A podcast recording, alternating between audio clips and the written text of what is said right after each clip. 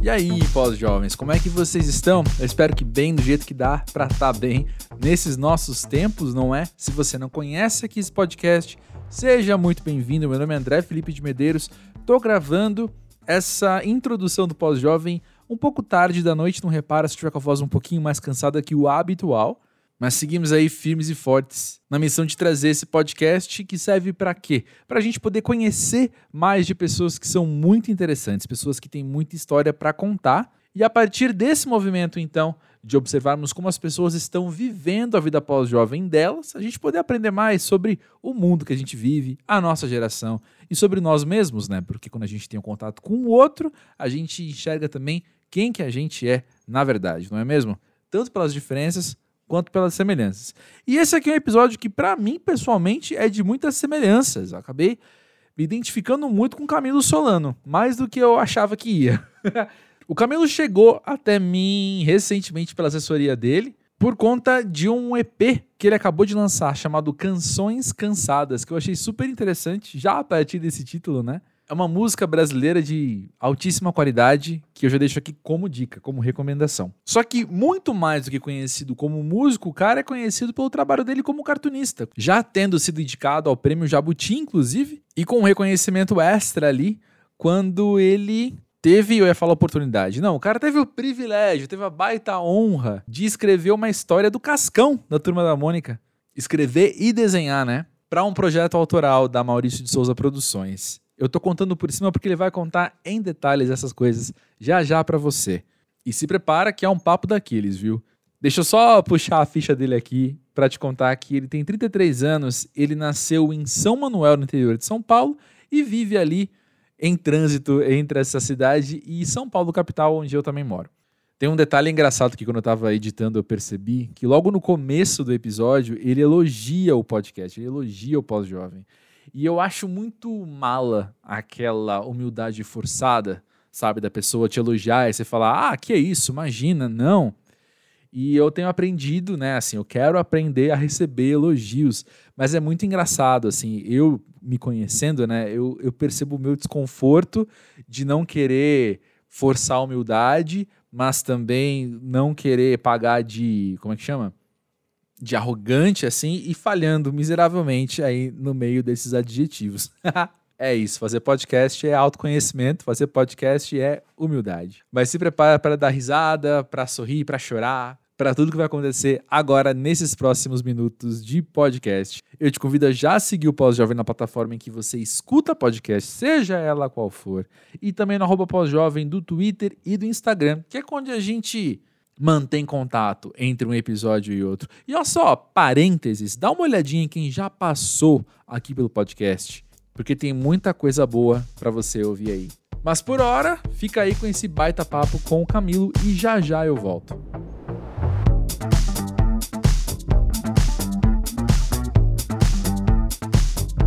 Camilo, conta pra gente, pra você que quer ser pós-jovem. Rapaz, essa é uma boa pergunta que eu, que eu fiquei ouvindo lá e pensando e ouvindo as respostas, mas eu acho que melhor ser pós-jovem do que ser pré-velho, porque tem muito disso também, né, velho? Porque Sim, o que, muito bom. Cara, que, o que tem uma molecada aí com aquela coisa, ai, como eu vivi tanto, tanto a contar, tá ligado? Biografias. Uhum. Isso sempre me incomodou um pouco, assim, sabe? Dessa falta de ser jovem que parece que o pessoal tem, sabe? Uh, uhum. Pré-velho mesmo. Pré-velho, acho que é a palavra, o outro lado. Mas o lance do pós-jovem é muito interessante também, né? Porque é isso também, né? É notar os pelinhos brancos saindo na, na barba e, e uhum. perguntar o que quer dizer tudo isso e se questionar mesmo. Mas o que eu pensei foi isso: é antes ser pós-jovem do que ser pré-velho. Ah, eu acho que é isso. Que dá para errar bastante, né? Dá para assim, uhum. eu acho que o uhum. pós-jovem o pré-velho parece. O lance de ter muito pré-velho é que a galera que não se permite muito errar, parece.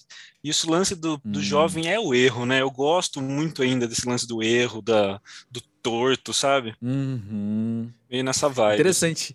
Tem duas coisas que me vêm à mente quando você fala isso, cara. A primeira tem tudo a ver com o momento em que estamos gravando, que tá tendo uma comoção que, a qual eu sou muito simpático, né, no Brasil inteiro, que é de falar jovens de 16 anos tirem o título de eleitor. Uhum. E eu acho isso muito legal. E ao mesmo tempo está tendo uma resposta que eu também acho muito válida enquanto discussão, enquanto questionamento, que muita gente falando assim, mas pessoal, esse pessoal de 16 anos que tá aí, você quer que ele tire a título, essa pessoa vai votar em mudanças ou vai votar em conservadorismo? E uhum. eu acho essa discussão muito válida também, porque tem muita gente que não só. Eu, eu, eu, gostei muito que você falou da questão de poder errar sendo jovem, mas sendo jovem também tem uma questão de você poder acreditar em mudança. Né? Uhum. E acho que quando a pessoa é pré-velha, ela muitas vezes já desencanou da mudança e está buscando só o, mas deixa eu ver aqui onde eu caibo, o que, que me convém. Né? Sem pensar no quadro geral. Essa é a primeira coisa que me vem à mente. E a segunda coisa que me vem à mente sobre ser pré-velho, uma conversa que eu tive uma vez com o Tim Bernardes, eu acho que foi quando ele lançou o disco Recomeçar. Hum. Que ele uma vez, eu, to, eu toquei nesse assunto, assim, né? Eu falei. É, ai, agora eu já esqueci qual foi o ovo, qual foi a galinha dessa conversa. Mas um dos dois tocou num assunto, assim, de tipo. Essa geração da qual o Tim faz. Ele é um pouco mais novo que a gente, né? É, mas essa, essa geração, ela demora para envelhecer, ela se recusa a virar adulto logo, ou uma geração também que se sente velha muito cedo, uhum. né? A gente ouve de vez em quando isso. É. O, o, o, Tim também comentou isso, assim, né? Que a gente olha pro lado e muita gente, às vezes, de cara, vinte e poucos anos, né? Tá falando aí como se fosse um idoso. É. E aí a gente que tem um pouquinho mais de idade só fala assim, moleque. Eu não sei você, Camilo, eu cada vez mais lembro de mim aos 25 como uma criança, sabe? Não, com certeza, cara. Assim, quando. Porra, é, é, é muito assim, né? Eu tava comendo. Me, me comia mal, esse que é o negócio. eu, eu ah. me alimentava mal, agora hoje eu me cuido muito melhor, sabe? Aquela coisa assim, né? Porque não ah, sei se tem isso do, do pós-jovem de começar a ser. Cara, eu comia muita porcaria, assim, sabe? Tinha problemas gastrointestinais por conta disso, não me ligava, sabe? Que que estava me, me, intoxicando e tal. Hoje eu sou muito, muito, uhum. muito ligado na comida. Já faz uns, uns bons anos assim que eu sou super preocupado com a minha alimentação e tal, uhum. porque é meu corpo, né, é meu é minha indústria, né? Então eu preciso estar com ele Perfeito, por isso que eu sou sarado desse jeito aqui. Gosto, boa, boa, boa, boa. Não, mas eu sou. Não, eu também, tanto que já fazer o, o merchan nosso de cada dia, né? Tem episódio recente aqui do Pós-Jovem com a nutricionista Dani Miranda. Ah. Os jovens que estão ouvindo aí não escutaram ainda, ouçam que vale a pena pra gente ficar com corpo e alma alinhados na alimentação. É importante demais, cara. Mas assim como os, os, os pré-velhos e mais novos que a gente não vão ouvir, vão ter que ter gastrite para depois começar a pensar nisso, né? ah, já refluxo, né? Mas deixa eu te perguntar, você quando olha para sua própria linha do tempo, né? Cada um tem a sua mesmo, né? Mas quando que você acha que começou tua pós-juventude? Cara, uma boa pergunta, porque eu tava pensando isso hoje, a hora que eu tava molhando minha, minha plantinha de manjericão aqui, pensando, ouvindo o podcast seu, um episódio antigo com a Alice Caime, muito legal, por sinal. Pensando isso, cara. Beijo pra Alice. É, beijo. Não conheço, mas um beijo. Então, é porque é isso, tava pensando, porra, eu sempre. É, a minha a nossa geração, assim, eu não sei se você já teve essa sensação, mas eu sempre tive muito essa sensação, assim, que eu fiquei esperando a minha hora, sabe, de dar certo, hum. de, de hum. rolar. E assim, eu não queria ser um artista mirim, sabe? Eu não queria ser um artista mirim que uhum. cresceu e deu certo, assim, porque eu, a referência que eu tinha de artista mirim era o Guguzinho, o Latininho, tá ligado? Sim, uau! Eu falava, porra, eu não quero ser, sabe? Eu não quero esse caminho, sabe? Qual que é a minha hora? Eu sempre fiquei muito nessa ansiedade de quando vai ser a minha hora de começar a mostrar o que eu sou, para que eu, para que eu tô aqui e tal. E eu sempre fui muito inquieto procurando esses caminhos, assim, e nunca chegou essa hora, cara. Às vezes eu sinto que passou, eu fico pensando, porra, será que a minha geração que onde que eu onde que eu estou inserido nisso assim, sabe? Então, eu sinto que eu comecei, eu sempre, sempre me senti um pouco perdido mesmo, assim. E eu acho que é normal. Uhum. Acho que todo uhum. mundo tá perdido, né? Acho que tá todo mundo bem perdido, assim. Então, é só a gente não falar que tá perdido, que todo mundo acha que você tá certo, sabe o que faz, assim. eu tenho cada vez mais é, me dado conta disso. Mas eu acho que, cara, foi mais ou menos isso, assim, no, no meu, sei lá, terceiro livro, assim, que foi em 2014, 2015, com uns 20, é, uns 23, 24 anos, assim, que eu comecei a me sentir, sei lá, mais é, profissional, pós-jovem, assim, tentando me estabelecer, tenta, tentando ser, acho que mais firme no que eu quero, sabe? Sempre fui teimoso, uhum. mas mais firme agora, assim, no que eu quero, sabe? Um pouco mais uhum. acreditando na minha teimosia mesmo, assim, pagando para ver a minha teimosia. Mas é uhum. é complicado, é complexo, né? Essa pergunta é meio complexa. É super, é super sim. E é muito interessante notar vários convidados aqui do Pau Jovem quando eu pergunto isso da linha do tempo e trazem uma questão profissional, né? Eu é, acho então... que a então. nossa ideia de vida adulta tá muito ligada a isso, né? Tá muito ligada a quando que eu me entendo não mais apenas construindo, mas já tendo algo aqui, uma base construída na qual, sei lá, ou uma outra, outra metáfora então, né? Quando eu não me sinto mais escolhendo um caminho, mas já percorrendo uma estrada, saca? Sim, sim, pode crer. E ao mesmo tempo é muito louco, né? Porque a gente escolhe o caminho, define o caminho, se estabelece no caminho, mas enfim, é que eu quero fazer muita coisa, sabe? Eu, eu sei. Assim, você sei. você sabe, eu imagino. Porque é isso.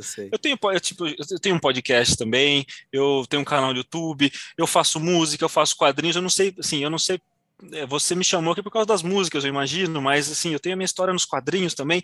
Eu então, chamei eu quero... por você. Por... É, você então. É. melhor, melhor ainda, porque é isso, né? Eu acho que por uma questão de mercado que a gente vive, mercado da vida, eu tô falando, a gente é uhum. colocado uhum. em uma estante.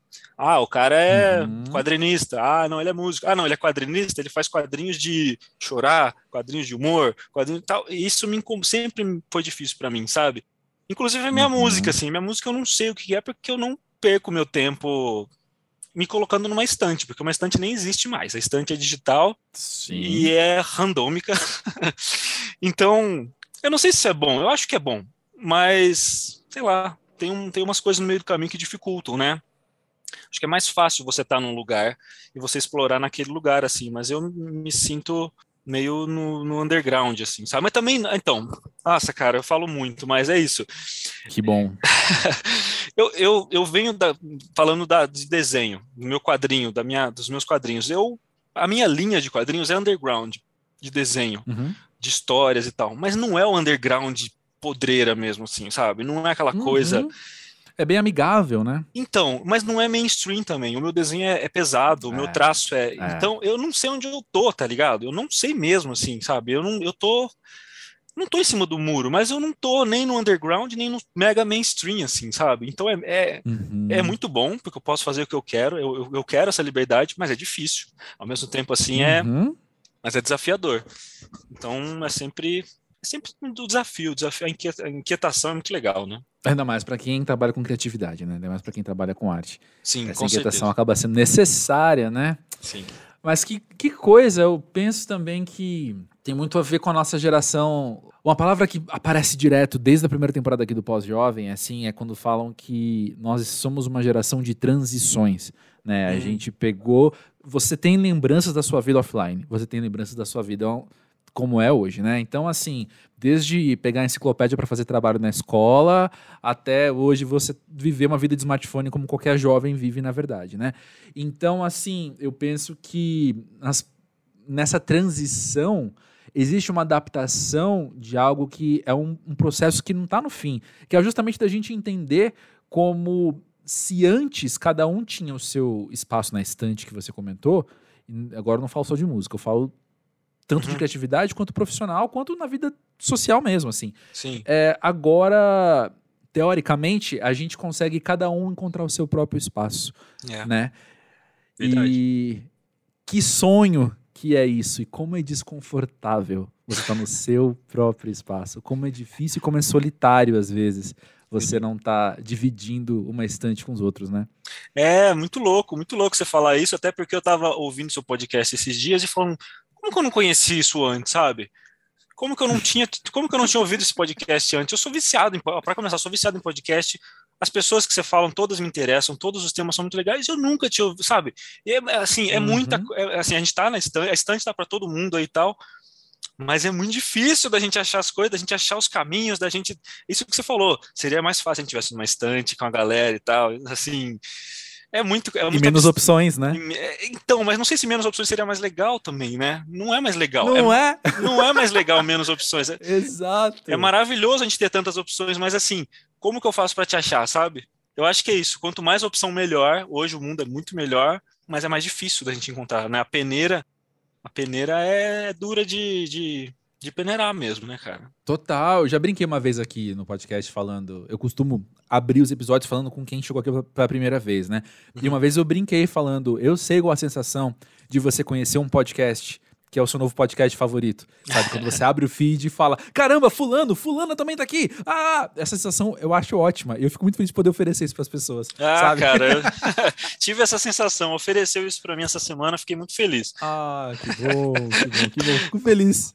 Porque, é, pois é, cara, porque eu sinto falta, sinceramente, assim. É, uma, da, uma das, das coisas que me movem, além da vontade de criar, além de produzir, é de ver que tem muita merda aí, sabe, cara? De ver que tem muita sim, coisa sim. ruim uhum. e, e, de estar tá sedento por material legal e bom como o seu, tá ligado? E de, e de e saber, e você sabe que é difícil te encontrar. Porque é um, oh, é um é. algoritmo, é. é. toda essa desgraça. Eu sei, porque eu, eu sou artista, eu faço as coisas, faço podcast, faço todas essas coisas. Então é uma, é uma eterna luta, assim, muito desgastante, né, velho?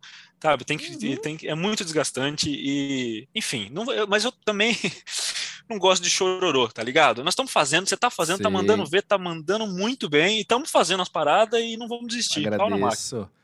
Não, mas pois é, eu, uma coisa que eu entendi, cara, e que eu me identifico com uma fala sua de agora há pouco que eu anotei aqui, é ah. com a teimosia, sabe? Uhum. Eu me identifico muito com isso, porque eu trabalho com, com mídia independente há mais de 13 anos, eu acho. Porra. Música para Ver tem mais de 11, mas eu já trabalhava antes com mídia independente. Então, assim, eu já entendi duas coisas. Uma é essa teimosia. Você tem que insistir e continuar e vai. Faz o trabalho que você acredita e vai nessa. E a outra é justamente conectar pessoas que também estão no mesmo rolê que você tá dessa invisibilidade, que o, o palavra que me veio à cabeça foi o mainstream, né? Mas assim, quando eu falo do mainstream, eu tô falando, eu tô pensando de grandes corporações que estão por trás financiando alguma coisa. Uhum. Então, a gente é muito ofuscado por esse espaço muito ocupado por quem tem muita grana. A gente tá aqui fazendo sem grana nenhuma alguma coisa.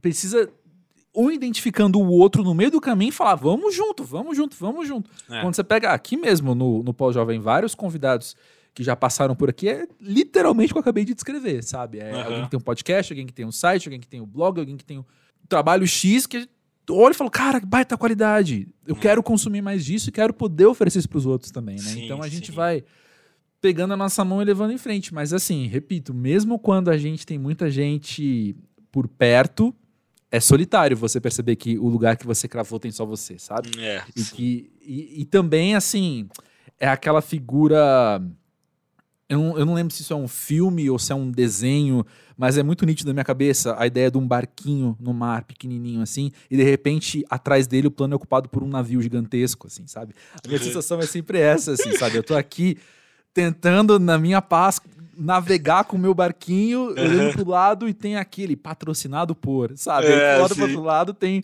produzido por, assim. Quando eu, eu, ouço muito podcast também, eu sou viciado e eu vou ouvindo vários podcasts. Aí chega no fim tem os créditos, né? Nove pessoas na equipe. E eu falando, pô, o jovem tem um, sabe? Então, rola muito isso, assim, sabe? Como é que a gente consegue essa visibilidade? É difícil mesmo. E, é, e, é. e eu falo isso num lugar emocionado, assim, sabe? Num lugar de, cara, eu sei como isso me afeta o humor às vezes, sabe? Não, essa, com... essa invisibilidade. Não, com certeza, com certeza. E também isso que você comentou dessa união é muito legal, porque nos quadrinhos tem muito isso, sabe? Não tem esse lance uhum. assim. Se alguém chega na minha mesa num evento, por exemplo, quando existia é, vida fora de naquela casa. Vida, naquela é, época. Naquela, na, é, no meu tempo. É... é. Se alguém chegasse, ó, eu quero um quadrinho erótico. Você uhum. faz? Não, eu não faço, mas eu indico, sei lá, tem um brother ali que faz, a Germana, uma, uma, uma, tem uma quadrinista ali que faz e tal, sabe? Então, uhum. não tem esse lance assim de um. Não, eu não faço e o que eu tenho isso aqui, compro o meu e não tem mais ninguém, tá ligado? Não tem esse lance de é tudo, é, todo mundo se leva junto na cena. Porque, cara, se começar a se, se matar, se começar um se matar, o outro já é um ovo. Tá ligado? Se, você, se a gente não tiver junto, não vai para nenhum lugar, cara. Só fica nessa panelinha chata e insossa, tá ligado? Então é bonito isso, uhum. saber que uhum. existe, sei lá, que tem esse caminho meio geral, assim, não são só na, nos quadrinhos, que é um universo muito pequeno, né? Não, não, é geral. Você vai. Ah, mesmo independente, música, né? no caso, né? Você Sim, não, entendi super. Mas às vezes música, né, que um, um lugar que você está se inserindo, é muito comum. Eu falei isso no, no podcast com no episódio com o Ali Satter, né? Hum. Que é muito comum você ir a um show e você perceber vários músicos na plateia, sabe? Ah, então tem é exatamente massa. isso, assim. A gente vai, vai vendo essa construção acontecendo aos poucos, assim. O que eu acho que na roda da adaptação que a gente está falando das transições, uma coisa que a gente tem que ficar atento, até por essa questão emocional que eu comentei, é que não era uma. A gente está aprendendo hoje que não era uma longa transição que estava concluindo. Era um processo que começou e já começou a mudar por si só, sabe? O, o Brasil hoje é muito diferente de 10 anos atrás, quando já estava nesse processo, sabe? Uhum, e o otimismo hoje é outro, sabe? A esperança. Pessoal, faça o título de leitor aí, jovens. Mas enfim. Por favor. O... Precisamos. É, mas assim, a esperança hoje é outra. Você olha para o lado e as coisas são diferentes também, assim. Então, é, cara, é pesado é pesado na cabeça você ter que acompanhar uma transição que não se completa porque já começou outra. Sabe? É, cara. Olha, até essa frase me lembrou, esse, esse papo seu aí me lembrou a frase do, do Posada. Você conhece o Carlos Posada? Que é, oh, se, conhece. Ele precisa vir aqui, inclusive, hein? Meu amigo, vou, se tá você tá quiser, depois a, a gente alinha isso daí, porque ele é, tem uma frase que eu coloquei, inclusive, no, na folha de rosto do Cascão, que é de uma música dele que chama Norte que é uhum. as coisas acontecem de uma hora para outra, mesmo que demore a vida inteira para acontecer. Isso é muito lindo, né, cara? É... Exato, maravilhoso. Posada me arrepia toda vez que eu falo essa frase, assim, porque é, é isso, a jornada. Mas olha só, ah. já que você citou o Cascão, deixa eu te perguntar uma coisa. Uhum. Como que é que, ah, que sentido faz no universo, na sua cabeça, no seu coração, você poder trabalhar um material da Turma da Mônica, cara? Eu falo isso como alguém que consumiu Turma da Mônica na infância. Hum. Assim, eu não sei te dizer quanto, sabe? Eu tinha literalmente um baú de quadrinhos na casa da minha avó. literalmente um baú, era tudo Turma da Mônica. Então, assim, como que é, cara, poder dialogar com isso? Ser reconhecido também, mas assim, no primeiro momento, no primeiro momento você essa oportunidade, cara. Como é que bateu isso em você? Cara, é surreal, assim, surreal porque é um selo da, da Graphic, da, chama Graphic MSP, né, que é um selo que tem dentro uhum. da Maurício de Souza Produções, que convida autores mais autorais a fazerem as suas versões, criarem um roteiro e arte do, de um personagem que eles escolhem lá, né, que o Sidney Guzman, uhum. que é o uhum. editor, escolhe. Cara, quando surgiu esse selo, acho que foi em 2013, eu acho que surgiu, que foi com o Astronauta, a Turma da Mônica Laços, que saiu até o filme, né, uhum. do, do Vitor e da Luca Fage, são todos autores é, independentes também na época. E, cara, eu eu nunca acreditei que ia acontecer isso para mim, porque, mais ou menos, eu falo, meu traço é muito, muito diferente. Eu sempre achei meu desenho. Uhum. Não, não casava, assim, não tem nada a ver com o universo da turma da Mônica, meu desenho, sabe? Então, eu. Cara, eu não, eu não botava fé, isso não, não vai acontecer, não vai rolar. Era um sonho, nossa, seria muito legal, Cascão é demais, assim, tudo mais. Mas eu tinha um pouco, assim, um pouco aceitado que não ia rolar. E daí eu comecei a provocar o editor. Brincando. A teimosia de novo. Teimosia de novo chegou. Comecei é. a provocar ele. Eu falei, aí, quando é que eu vou fazer o cascão? Não sei o quê, né? Meio que brincando, meio que zoando, assim. E mal eu sabia que o cara tava super de olho, o Sidão, o Sidney, tava super de olho no meu trabalho, nas coisas que eu tava fazendo, e já tava me, me namorando em segredo, e não me falava isso, assim, né? Uhum. Até que um dia uhum. ele me convidou, e daí quando ele me convidou, é, entre muitas brincadeiras que eu mandava desenho do Cascão para ele, assim, pelo WhatsApp e tal, ele, numa dessas que eu mandei, ele me ligou e falou: Acho que tá na hora de você fazer mesmo e tal. Eu falei: Ó, oh, Sidão, acho que você tá brincando demais. Não brinca tanto, assim, porque às vezes eu acho que ele tinha verdade. Ele falou: Não, é sério, não sei o quê. Não brinca coisa séria, não. não brinca com coisa é. séria. Daí foi maravilhoso. Daí caiu a ficha, eu chorei, eu falei, meu, não é possível que isso vai acontecer. E daí bateu essa, essa insegurança. A primeira coisa foi isso, ó. Lembra pensar em você, quantos de você aí tem que tem o personagem na cabeça, que tem todos os personagens completamente definidos na cabeça, e vai chegar um menino do interior lá mexer com, com o personagem, sabe? O que, que eu vou uhum. fazer? Como é que eu vou fazer? Tenho que respeitar esse personagem, não posso dar banho nele, sabe? Não posso fazer umas coisas assim, sim, sabe? Tem sim. muita coisa assim, então eu tinha que respeitar muito a essência do personagem, mas eu também tinha que trazer o Camilo Solano, porque é para isso, é um selo autoral, né, dentro da, da casa. Então foi muito bom, cara. Assim, no começo deu um pouco de medo, mas foi maravilhoso, assim, porque daí eu comecei a encontrar coisas, porque a, os meus quadrinhos são todos muito cotidianos, assim, sabe, muito reais e tal. Então essa coisa da realidade mesmo, tenho muito essa busca pelo Brasil mesmo, por entender o Brasil, né? Uhum. E, e, trazer muito da, do meu interior, de mim. Tem histórias, tem quadrinhos que são autobiográficos mesmo, assim. E, e eu encontrei na história do Cascão ali, no, no canon do Cascão ali, eu, eu vi que tinha um tio na, na, na Wikipédia lá do Cascão, tinha um tio que tinha o mesmo nome do meu pai. Falei, caraca, hum. que coincidência, né? O Cascão tem um tio que chama tio Gerson. E, e eu achei muito interessante. Falei, porra, o mesmo nome do meu pai, né? O nome que não é, não acho que é tão comum. Fui pesquisar sobre o, o, esse tio. Tinha uma história, não tinha nada desenvolvido. Era um personagem muito pouco desenvolvido. Ele apareceu em uma história do Cascão. Eu falei, cara, achei, achei meu caminho aí, sabe? Vou pegar esse tio e vou reconstruir ele completamente. E eu reinventei esse tio. Fiz um tio que trabalhava. Meu pai trabalhou 40 anos na Sabesp. Então seria uhum. muito engraçado se o Cascão tivesse um tio que trabalhou 40 anos na água, tá ligado? O menino Isso, que não Sabesp, para quem é fora de São Paulo, é a empresa que, de saneamento básico e abastecimento de água do estado. Isso, é, exatamente. É. Então eu achei muito curioso, achei muito engraçada a ideia do, do Cascão ter um tio. O Cascão não gosta de água, tem pavor de água, tá tem um tio que trabalha com água. E pus os dois juntos, assim, e, cara, foi muito muito leve depois, assim, sabe? Foi de um jeito muito leve. Foi o meu primeiro prêmio, troféu HQ Mix, meu primeiro troféu foi com o Cascão. Depois de 10 é, dez livros publicados, meu décimo livro foi uhum. o meu uhum. primeiro prêmio, assim, sabe? É, fiquei uhum. feliz pra caramba e tal, mas eu já me considerava o Leonardo DiCaprio dos quadrinhos, assim, sabe? Que nunca ganhou nada e tal. mas é isso aí. Saquei. Sacou? É, assim. E e ouvindo isso, eu preciso te perguntar assim: você consegue entender o valor que a validação do outro acaba tendo para você? Porque, por exemplo, nesse lugar de invisibilidade que a gente estava falando, tal, e é tão difícil a gente no meio independente conseguir ser notado, ser visto.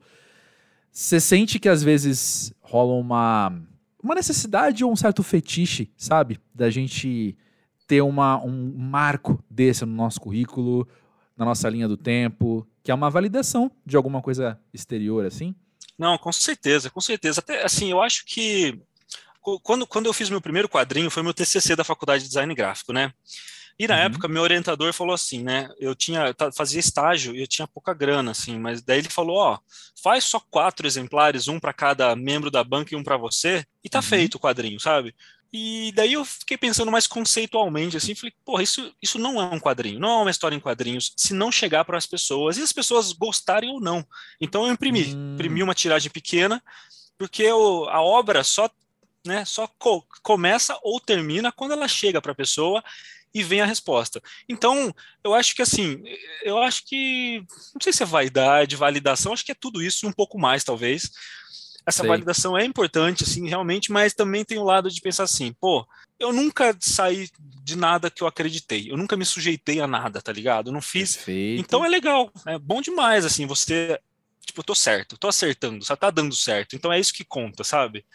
Porque eu não, uhum. cara, eu não, não saí da minha linha, sabe? Eu não fiz nada que eu não queria ter feito, não faço nada que eu não quero fazer, assim, de, de ferir as minhas, o que eu acredito como arte. Uhum, uhum. Então é muito bom e assim essa validação é eu acho que é fundamental, assim, sabe? Aquela coisa de. Claro que eu faço os quadrinhos para mim, para suprir alguma coisa minha, mas é claro que eu quero tocar as pessoas. Eu só tô nessa de uhum. arte para tocar as pessoas de alguma maneira, seja por bem, seja por mal, seja odiando ou gostando do trampo. É legal mexer com as pessoas, né? Nossa, sim. Mas, cara, ah, amei que você falou isso, assim. A questão não é a validação por si só, mas é você ter validado aquilo que você nunca deixou de acreditar. Isso ah. é muito forte, né, cara? Eu tava ontem conversando com um brother meu que já passou aqui pelo pós-jovem. Não vou citar nomes porque eu não sei se eu posso, porque né, ele não sabe que eu tô falando isso aqui agora. Mas a gente tava conversando muito sobre isso, assim, né? Sobre como a gente percebe nesse rolê que a gente vai se somando e tal, né? E cada um tentando encontrar o seu lugar. O quanto a gente percebe gente que no meio do caminho. Não é que se deturpa, vai, mas é que assim adere a umas regras de jogo para jogar algo que não não entrou no campo para fazer isso, sabe? Não, não entrou aqui para fazer esse tipo de jogo. Sim. Mas já que entrou aqui, olhou e falou: para eu sobreviver, eu vou precisar me adequar a essa forma. E eu não falo isso com julgamento nenhum, cara. Uhum. Nenhum. Porque assim, eu não sei como é que a pessoa tá sentindo ali também a dor dela, dessa com solidão certeza. que a gente tá falando, e do. dessa necessidade de sobrevivência. Sim, né? Eu não sei como é que tá batendo ali. Então eu não julgo isso, mas assim, eu posso falar só por mim. Eu não consigo. Eu uhum. não consigo, então, olhar e falar, cara, você tem que fazer vídeo segurando o celular naquele ângulo, falando pra câmera e tal, tal, tal. Eu, eu não consigo fazer isso. Aí falam, ah, então você não vai fazer, você não vai chegar em tal lugar. Eu falo, tá bom, então vou chegar em outro, sabe? Deixa eu é, seguir trilhando o meu caminho com as coisas que me fazem sentido em primeira pessoa não tô cerceando ninguém de fazer as coisas que os outros acreditem, sabe? Pelo contrário, é uhum. é legal essa soma, mas ser validado não, com, com isso é muito forte, cara. Não, total, total. E, e faz muito sentido. Eu achei muito importante você pontuar isso. A gente não sabe o que tá rolando com outra pessoa, velho. Todo mundo tem boleto para pagar. Eu acho que não, uhum. tem, não tem nada disso assim também, sabe? Eu, eu, é claro, eu acredito que existem limites, com certeza, né? Assim, você não, uhum. enfim, né? Você não vai apoiar coisas fascistas, nem nada do tipo assim, mas uhum, porra, né? Assim, mas eu acredito que cada um tem, sabe a sua jornada e assim, sei lá, eu acho que o caminho é cada um, cada caminho é um. Esse que é o lance mesmo, né? Cada caminho é um e existe limite, mas assim, ainda bem que tá dando certo no que eu, que eu acredito, assim, sabe?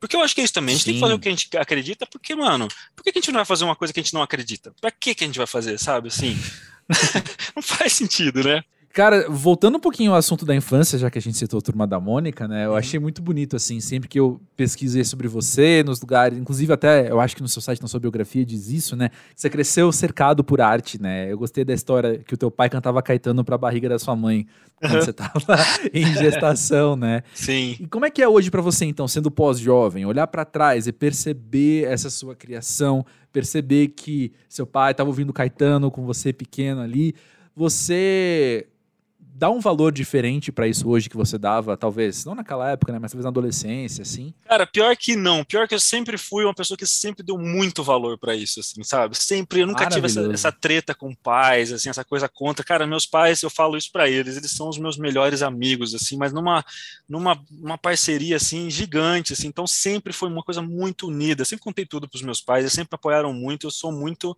abençoado de eu ter tido uma criação muito diferente, sabe, cara? Meus pais uhum. me, me, uhum. criaram como amigos mesmo, assim, e é muito louco isso, assim, porque, cara, eu tô aqui só por causa deles, lógico, né? Mas, assim, tô aqui na arte, eu tô falando, assim, sabe? Tô por incentivo uhum. deles mesmo, assim, da música, do desenho. Minha mãe sempre comprou caderno, sempre.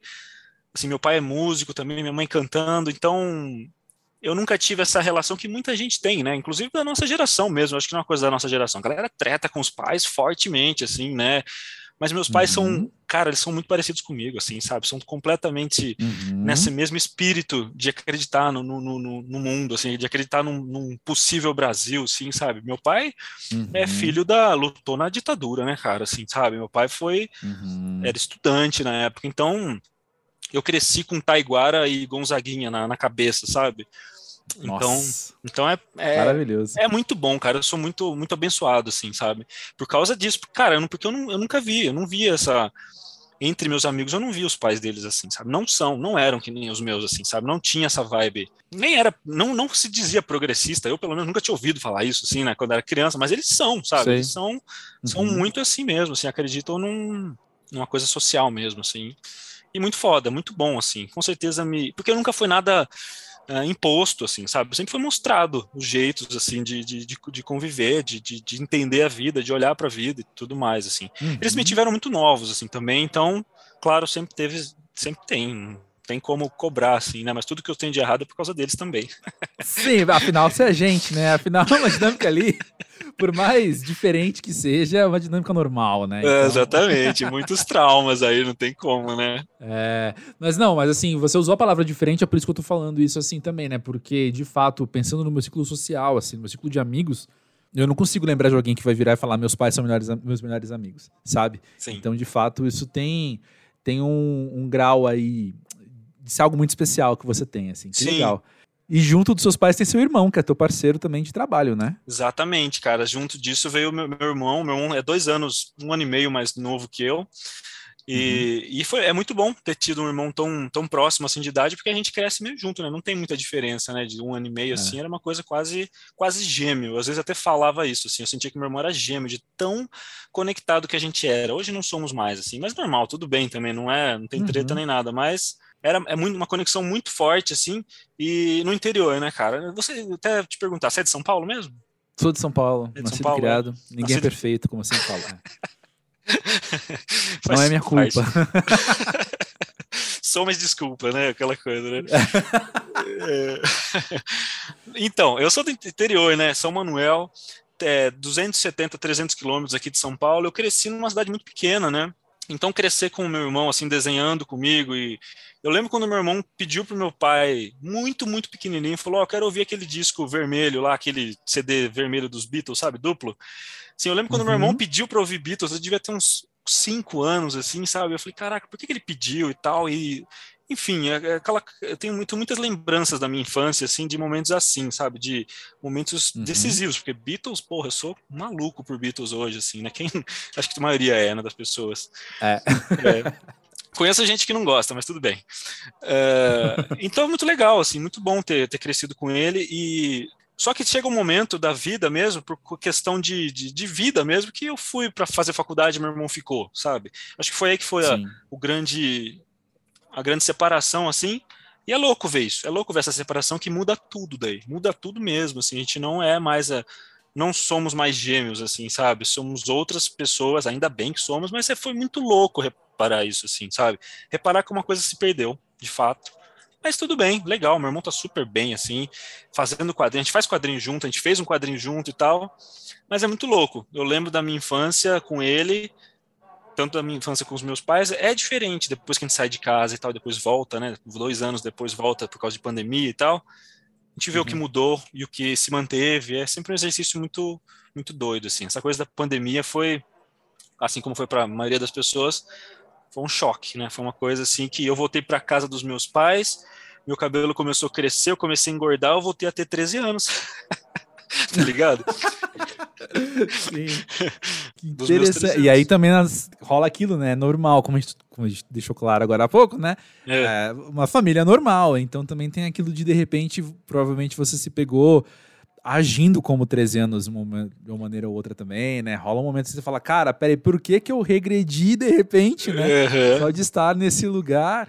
Uhum, sim. E de ver as coisas que não funcionam mais, que era que é mais é, saudosismo do que realmente coisa legal, assim. A gente fala, pô, eu gostava do meu cantinho só meu e tal, aqui quando eu tô sozinho em São Paulo tudo mais, sabe? Uhum. Eu moro com a minha namorada aqui em São Paulo, né? Enfim, uhum. é, são, são momentos diferentes, assim. Mas é bom, é bom crescer é, tendo apoio, sabe? Tendo muito apoio nas coisas que eu sempre quis, assim. Eu, é, é isso, é abençoado mesmo, porque é foda, cara. Imagina, você, quero ser quadrinista ou músico, porra. quem, é... que vai, é. quem que vai apoiar isso, sabe, cara? Mas meu é... pai é da é. comunicação também, sabe? Meu pai é, é do rádio, sempre falou no rádio e tal, então sempre tive um pouco essa facilidade, esse gosto por me comunicar. Não que eu tenha facilidade uhum. de voz, de locutor e nada assim, mas eu gosto de conversar. Apesar de Sim, ser muito tímido. Tá todo mundo vendo, você se comunica bem pra caramba, cara. Tá todo sou, todo mas tá sou, aqui, mas tá sou tímido, mas sou tímido, esse que é o negócio. Não, acontece. Achei muito interessante, né? Pessoas tímidas que desenvolvem esse lado de comunicação em público, assim, né? De comunicação em massa. Eu acho é. Como eu não sou tímido, eu observo com exotismo. Assim. olha só que interessante. que legal. Mas olha só, por hum. falar nisso, assim, eu anotei uma coisa aqui para falar com você que ficou na minha cabeça, justamente tentando. Não adianta, né, cara? Nesse lugar que eu tô, a gente às vezes precisa parar e tentar adivinhar como é que vai ser essa conversa, né? Por mais chance de errar que eu tenha, né? E costumo errar bastante, uhum. eu fico pensando, como é que é vai falar sobre os quadrinhos e sobre música e como é que é isso? E aí eu anotei assim, tá, mas qual o valor que o trabalho criativo tem para você no fim das contas? Ao invés de eu tentar responder isso, eu queria ouvir de você então, né? Nossa. Por quê? É filosófico, é intenso, mas por que, que você faz arte? Por que, que eu faço arte? Pois até a mão na, nas duas mãos na cabeça aqui, porque essa foi. Ele tá desesperado, pessoal. é.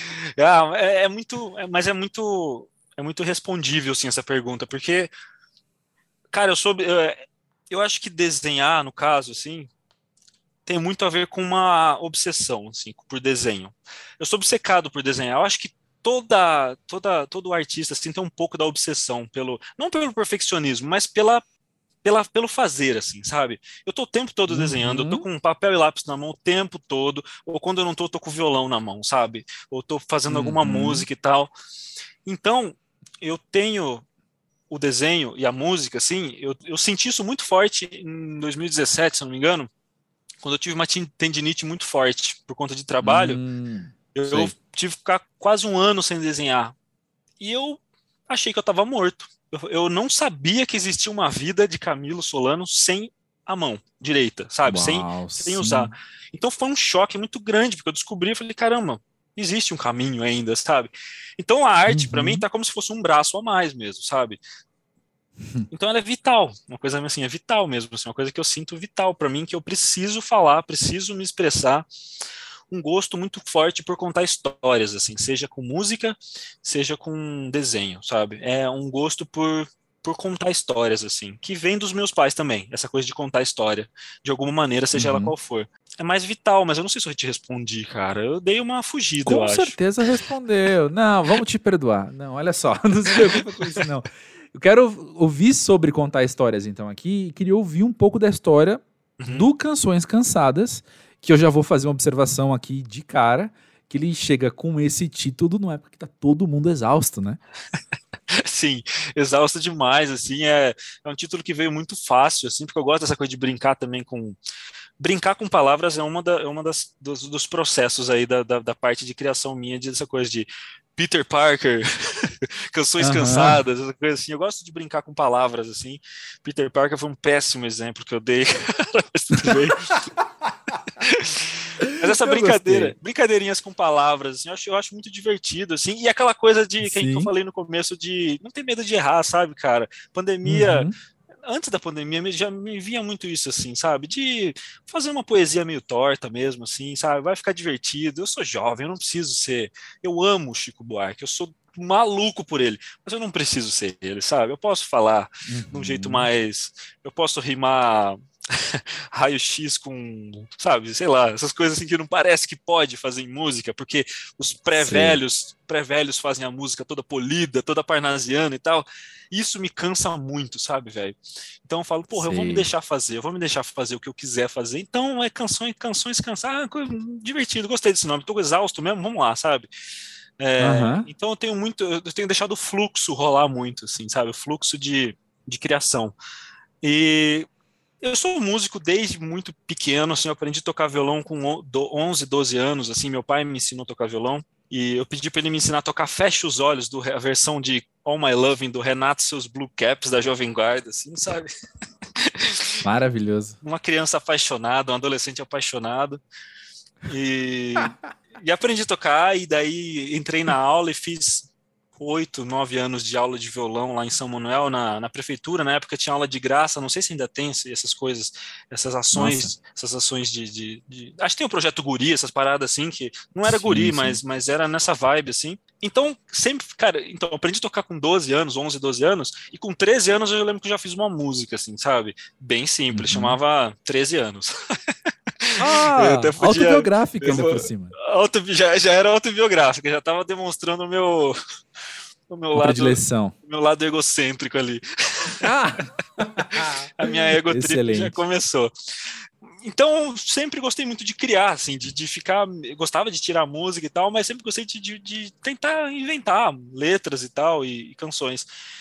E sempre sempre é, gravando, mas assim, nunca encontrei espaço pro autoral. É muito difícil o autoral uhum. no interior, sabe, cara? Eu não sei Nossa, como é que sim. era aqui nos anos 90, anos, não, 90 não, 2000 e tal, não sei como é que era aqui em São Paulo, mas, porra, era muito difícil. Lá eu era muito novo, 13 anos, 14, 15 anos, assim, né? Então, então eu sempre me senti muito sozinho, muito sozinho, assim, nesse, nesse, nesse universo da música, lá no interior. É, porque lá a cena é muito forte do rock, por exemplo, sabe? Tem muito rock, assim, uhum. o interior tem muito do rock. E eu sempre fui do rock também, sempre gostei muito de rock e tudo mais, mas samba, Brasil e tal, eu, ah, eu, fico puto com quem não curte, sabe? Assim, não, não que eu fico puto, uhum. mas é que, lá, é aquela coisa muito americanizada, essa globalização às vezes me torna muito a, a Estamos alinhadíssimos. Fica é, tranquilo. então, você sabe o que, que eu tô dizendo. Tá falando. Ainda bem, porque uhum. às vezes eu tenho medo de falar demais, assim, falar demais, mas me expressar mal, assim, sabe? Mas que bom que você está aqui para, estamos aqui para se ajudar. Então, eu fui, cara, como é que foi? As canções cansadas, para não me estender muito, eu já tinha muita música, tenho muita música assim composta e tal. Mas na pandemia isso eu encontrei um violão lá na minha casa. Minha casa é uma zona, encontrei um violão antigo lá do meu pai e peguei esse violão, troquei as cordas e comecei a tocar nele E daí eu comecei a escrever, cara, assim, começou a sair muita música, assim, porque eu tava, tô ainda, né, muito ansioso, agora um pouco menos, mas muito ansioso, muito, já, já, assim, o mundo ficou mais ansioso com a pandemia. Imagina para os ansiosos que já eram antes da pandemia, sabe? Todos nós, assim. Exato. Então, cara, a gente, tá, exato. Tá, a gente tá muito pior, é. sabe? Então foi. Uhum. Porra, Mas foi... tem uma comediante, parênteses, tem uma comediante que eu gosto muito que ela fala que é tipo as Olimpíadas. A gente já tava treinando há um tempão, sabe? Tá todo mundo aí. é. Chegou e a gente já tava treinando, olha, Nossa, há muitos anos. Exatamente. Esse foi o nosso momento. É. eu achava. Desculpa, e não, inclusive eu achava que eu ia ficar assim falar, eu te avisei, sabe? Eu, eu, queria falar isso no começo da pandemia, eu avisei, Sim. eu falei que isso ia acontecer, mas isso não, não foi, não, não foi a mesmo, o mesmo sabor, sabe? Não adianta, não adiantava ter falado, né? Exato. Exato. Então, é isso, assim, a, eu vi que a ansiedade estava desabrochando com muita força na música. Eu estava uhum. trabalhando com quadrinhos, estou trabalhando com quadrinhos, estava fazendo, estava desenvolvendo esse, esse último livro que saiu aí, é o Cidade Pequenina, né, que eu fiz com meu irmão. Já estou produzindo uhum. outro agora, mas assim, eu estava fazendo isso daí, mas eu estava na fase, porque eu produzi quadrinhos tem muitas fases, assim. A fase que eu estava era a fase do desenho, do braçal, assim. Então toda a parte conceitual, a parte de poética, de ficar imaginando, já tinha acontecido. Agora era só desenhar mesmo. Então faltava uhum. um pouco da uhum. coisa, né, da, da inspiração, assim, da coisa da criação. Isso desabrochou muito forte no violão e nas músicas nesse momento. Uhum. Daí nessa eu tava, mostrei para um amigo eh, que falou, pô, vamos, vamos, vamos, fazer isso daí, vamos produzir, eu tô voltando a produzir música e tal. Falei, ah, vamos embora, que é o Eduardo Chufa e o Éder Araújo, que o Éder é, era o, é saxofonista da banda dos Caramelos, sabe? Tocava, uhum. tocou muito tempo com a, com a Lineker e tal. E eles são lá de São Manuel também, os dois. E daí eles toparam gravar, fazer umas coisas assim e tal. Daí a gente começou a fazer, começou a brincar nessa pandemia, todo mundo em casa. E daí surgiu a, a Lei Aldir Blanc, né, no, no, no, país todo. E lá em São Manuel também teve. Em São Manuel tem, uma, tem muita gente que toca música, tem, tem muito músico lá, né? Então teve bastante uhum. gente mandando projetos para música. Eu falei, poxa, acho que é uma boa, tem tudo a ver. Lançar uma, um EP com duas dessas músicas assim de pandemia, porque é uma, um edital de pandemia faz sentido. E daí resolvi uhum. fazer o Canções Cansadas, que eu já tinha as duas músicas prontas, e nasceu, nasceu desse jeito assim, e, e, a partir disso eu falei, pô, ficou bonito demais, isso aqui tá, tá incrível, e modéstia à parte, tá incrível. É bonito, é bonito sim. Obrigado, mano, muito feliz. Falei, poxa, eu preciso encontrar pessoas, preciso conhecer o André, por exemplo, preciso conhecer pessoas. E daí eu entrei em contato com a Boom, né, a Build Up Media lá, o pessoal da assessoria, gente boa demais, adorei, conhecendo pessoas nessa coisa que você falou, dessa comunidade, uhum. que estão levando aí também, estão me ajudando a levar esse projeto para frente. E foi assim, cara, nasceu de, de, de, desse jeito, assim. Maravilha, maravilha. E olha só, seria muito fácil eu te perguntar o que, que te deixa cansado, né? Então eu quero ir. Vamos, vamos brincar de outra coisa. Né? Conta pra gente, Camilo. Na vida pós-jovem, o que, que te dá pique? O que, que te energiza? Caraca, velho, é muito. Porque são tantas coisas que deixam a gente cansado, né? Que seria mais fácil responder, né? É, exatamente. É. Mas essa é difícil, hein, cara? O que, me dá pique? Velho, é... eu sou inquieto, assim. A, a ansiedade eu canalizei ela para produção mesmo, sabe? Então, uhum. o que me uhum. dá pique é a minha ansiedade. Eu tento levar ela para esse caminho, para o lado bom da ansiedade, assim, sabe? Produzir o máximo uhum. que eu uhum. conseguir, conhecer pessoas, assim. Eu acho que eu faço isso para conhecer pessoas e o que me dá tesão é conhecer mesmo, conhecer pessoas e produzir. Eu quero fazer música com muita gente, eu quero conversar com muita gente, assim. É isso que me dá tesão mesmo, assim, sabe? Realmente uhum. é é não deixar de acreditar, sabe, velho? Porque a gente tá o tempo todo sendo forçado a não acreditar, velho. Não acreditar que existe. A tentação é enorme, né? É, que as pessoas não valem, que tem gente, só tem gente ruim, que as pessoas não valem a pena, que todo mundo quer te uhum. ferrar, que a gente tá sozinho.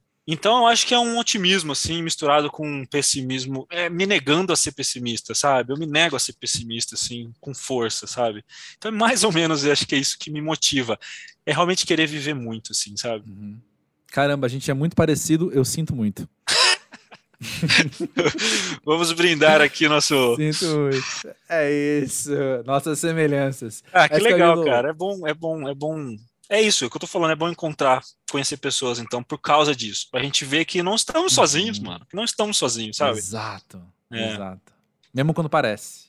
É, Mas, ó, exatamente. Hum. Camilo, que bom que a gente não tá sozinho e que bom que você trouxe você aqui pro Pós-Jovem. Quero agradecer muito esse papo, essas risadas e as coisas que a gente vai ficar pensando nos próximos dias a partir dessa conversa. Valeu. Ah, poxa, obrigado demais pelo convite. Fico muito, muito feliz. Assim, é, é incrível estar aqui com você. Muito sucesso. Você é incrível. Seu podcast é maravilhoso. Espero que ele chegue para muita gente. Digo mesmo. Oh, valeu, cara. Obrigado, obrigado demais. Espero não ter falado nenhuma bobagem, mas se falei, tudo bem. Não tem problema errar. Estamos é aqui para isso. É isso. Valeu.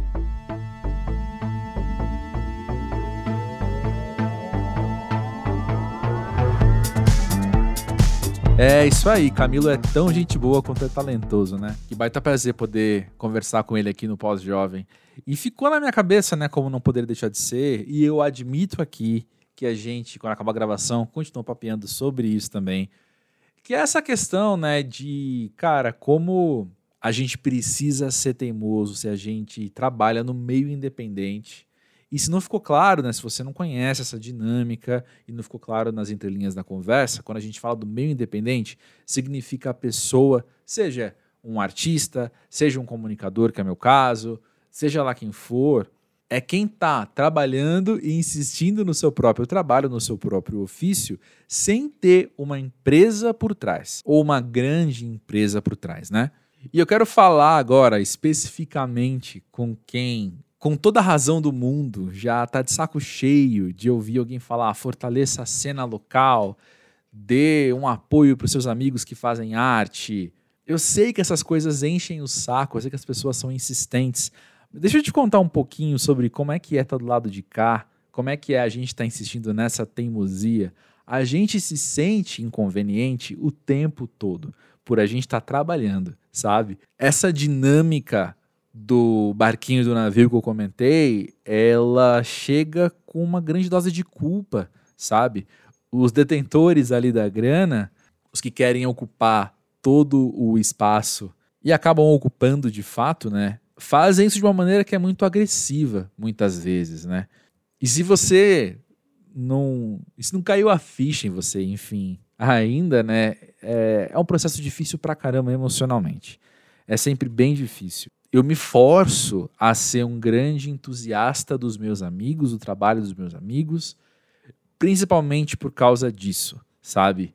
Eu fico muito feliz de ter amigos muito talentosos, dos quais eu curtiria o trampo que eles estão fazendo, mesmo se eu não conhecesse eles pessoalmente, né? Mas como eu conheço, como são pessoas que eu então entendo de alguma maneira como estão se sentindo, eu faço muita questão de ser um, um apoiador, assim, um grande entusiasta mesmo, de indicar para os outros e tal, porque eu sei muito bem qual é a quantidade de energia que você precisa colocar, não só no seu trabalho em si, mas em tudo que vem junto dele, seja em fazer ele chegar nos outros, seja em pensar em como deixar ele sustentável. Enfim, estamos sempre cansados, não é à toa. E agora que eu falei, né, de como que as coisas funcionam do lado de cá, eu quero estender para o lado daí onde você está. E você está aqui ouvindo um podcast que é uma produção independente. Então eu nem sei o quanto isso vai se aplicar a você. Mas eu vou falar mesmo assim que está na minha cabeça, no meu coração, que eu acho que é outro lado que a gente tem que ver aqui também. Que é, é importante a gente pensar quais são as nossas lógicas de consumo. E, e eu sei que consumo é uma palavra meio né, deturpada, às vezes, para a gente usar nesses contextos, sabe? Falar em consumir arte, por exemplo, ou consumir comunicação mesmo, né? O que é que você queira chamar o pós-jovem? Entretenimento. Só não chama de autoajuda porque não é isso. Mas olha só, a gente precisa pensar a maneira com que a gente está consumindo esses produtos mesmo, né? Eu citei recentemente, esqueci agora em qual episódio foi, desculpa, gente, mas é super recente. Esse foi no episódio passado, né? De alguém que é, eu estava conversando e eu falei que fazia podcast, trabalhava em podcasts, e falou: Ah, eu adoro podcast. Eu falei: Quais você ouve? E a pessoa falou: Eu ouço os principais. E esse é um sintoma daquela violência que eu comentei com vocês, sabe? Da violência que eu falei, do, do dessa dinâmica de. Então as plataformas te apresentarem, né? Alguns podcasts como aqueles que você precisa ouvir porque são os principais, são os que existem, os outros subexistem, né? Os outros estão sempre à sombra deles, por exemplo. O mesmo vale para música, o mesmo vale para literatura, para cinema, enfim. Tô me perdendo no raciocínio, deixa eu só voltar. A gente tem que pensar nossas lógicas de consumo e, de fato, às vezes se perguntar, né? Por que, que eu não tô consumindo outras coisas? Eu entendo por eu ter aprendido, né? Tipo, me ensinaram e eu poder observar em pessoas ao meu redor, assim, o quanto o consumo desses itens que eu estou citando, né? Da arte à comunicação, passando pelo entretenimento e tal, muitas vezes estão ligados à, à própria identidade, né? Aquela coisa da. Aquela coisa bem juvenil, muitas vezes, bem adolescente, né? Assim, você é o que você está fazendo ali, com quem você tá e tal. E será que a gente, na idade pós-jovem, precisa seguir essa lógica juvenil, essa lógica de adolescência e essa lógica que nos foi ensinada também por esses grandes navios que estão ofuscando os barquinhos no mar. Estou tentando falar isso da maneira mais amigável possível, né? Acho que vocês estão entendendo. Mas é bem isso, assim. Eu, uma conversa que eu tenho com a equipe do Música para Ver de vez em quando, no ano passado a gente falou bastante disso, entre nós, assim, nos bastidores, né? Era, cara, e se você não conhece a tua banda favorita? Tem uma enorme chance de você não conhecer a tua nova banda favorita, porque olha a quantidade de banda que tem no mundo, sabe? Não tem só as principais sabe? As que estão naquelas playlists, as que estão naqueles festivais e por aí vai. E se você não ouviu ainda a música da tua vida, entende? Ao mesmo tempo que eu estou falando isso, pode ser que a banda, a música, o disco, ou aí vai, o livro, o filme, o podcast, o fanzine, sei lá, cara que vai ter um baita impacto em você, que vai te preencher em vários lugares, sabe? Estéticos e mensagem e todas as projeções que você puder colocar, de sublimações, de catarses blá blá blá blá. Tudo isso pode estar tá vindo de alguém que fez aquilo sem grana nenhuma. Pode estar vindo de alguém que fez porque acredita muito naquilo e vai te entregar um produto de qualidade, sim, que vai te causar tudo isso. Igual, entre aspas, novamente, os principais causam, sabe? E antes de eu concluir, deixa eu só pontuar aqui, né? Na minha visão, aqui do lado que eu tô, na minha análise enviesada da situação também, né? Eu não acho que eu tô falando isso porque eu me sinto solitário, porque eu me sinto frustrado muitas vezes, porque eu me sinto sem energia tantas vezes, né? Então eu falo, vamos repensar o nosso consumo. Eu falo isso do lado do consumidor também, né? eu vejo a grande série da grande plataforma de streaming quando sai ali, eu tô feliz com isso e esse produto mexe comigo e eu curto bastante, sabe? Ao mesmo tempo que já aconteceu algumas vezes de, de eu ficar sabendo de um curta-metragem, por exemplo, que amigo do meu amigo fez e por algum motivo o link tava ali para mim e eu fui ver aquilo, pá, me atravessou, sabe? Com música eu tenho isso direto, né? Shows maravilhosos que eu já fui, assim, do naipe melhor e, sei lá, da minha vida. E tinha 20 pessoas na sala, né? E não foi bom porque tinha 20 pessoas na sala. Eu queria que tivesse 20 mil pessoas vendo aquilo, né? Foi bom porque o produto era bom por si próprio. E vale a pena a gente repensar nossas lógicas de consumo, então, desses itens, desses produtos, porque a gente também está perdendo quando a gente não acessa eles, né? Não é só quem produz, mas também a gente enquanto consumidor deixa de ter acesso a algo muito massa porque ah, eu gostei do termo, vou usar de novo, tá? Porque a gente se focou apenas nos principais. Mas é isso, gente. Mesmo na melancolia, mesmo no cansaço, na exaustão, na solidão, muitas vezes também, a gente segue firme aí.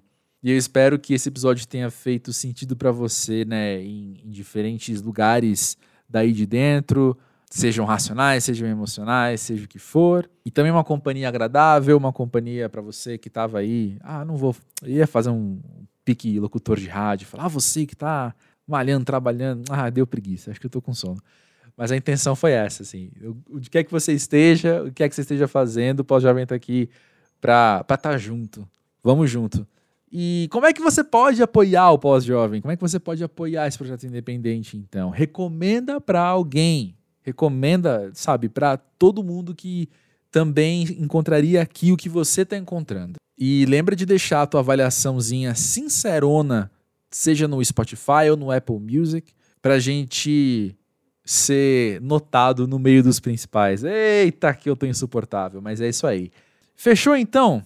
Acho que o meu sono atrapalhou essa conclusão aqui porque eu tô me estendendo demais. Então vou calar minha boca agora.